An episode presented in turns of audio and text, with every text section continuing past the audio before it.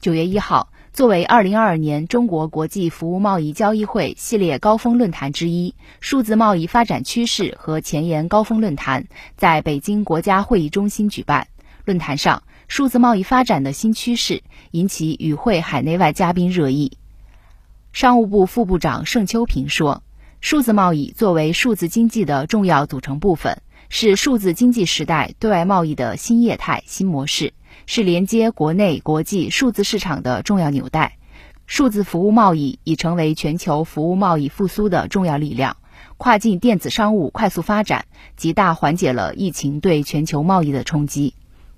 当前，以大数据、云计算、物联网、人工智能为代表的新一代信息技术快速崛起，推动国际贸易加快数字化转型。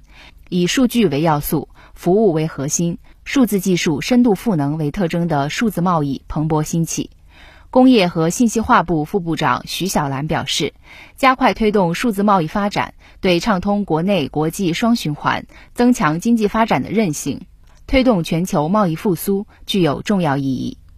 数字贸易高速发展的背后是数字经济的蓬勃增长。数据显示，我国数字经济规模连续多年稳居世界第二。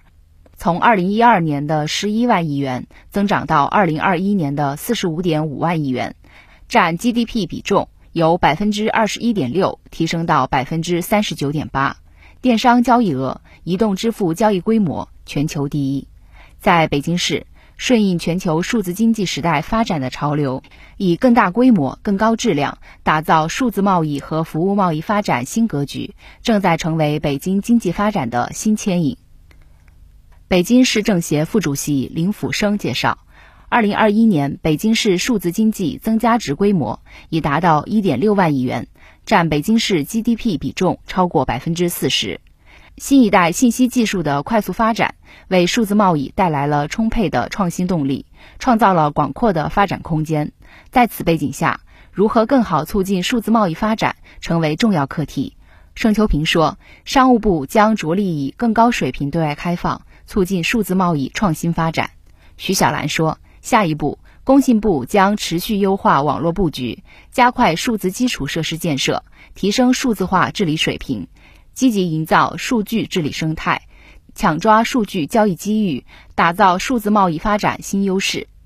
中国科学技术协会党组成员张桂华表示：“中国科协愿同各方加强沟通合作，坚持普惠包容、合作共赢。”积极增进对国际科技界的开放、信任、合作，推动数字技术创新发展，促进数字经济社会治理深入协同，共创全球数字经济发展新格局。新华社记者北京报道。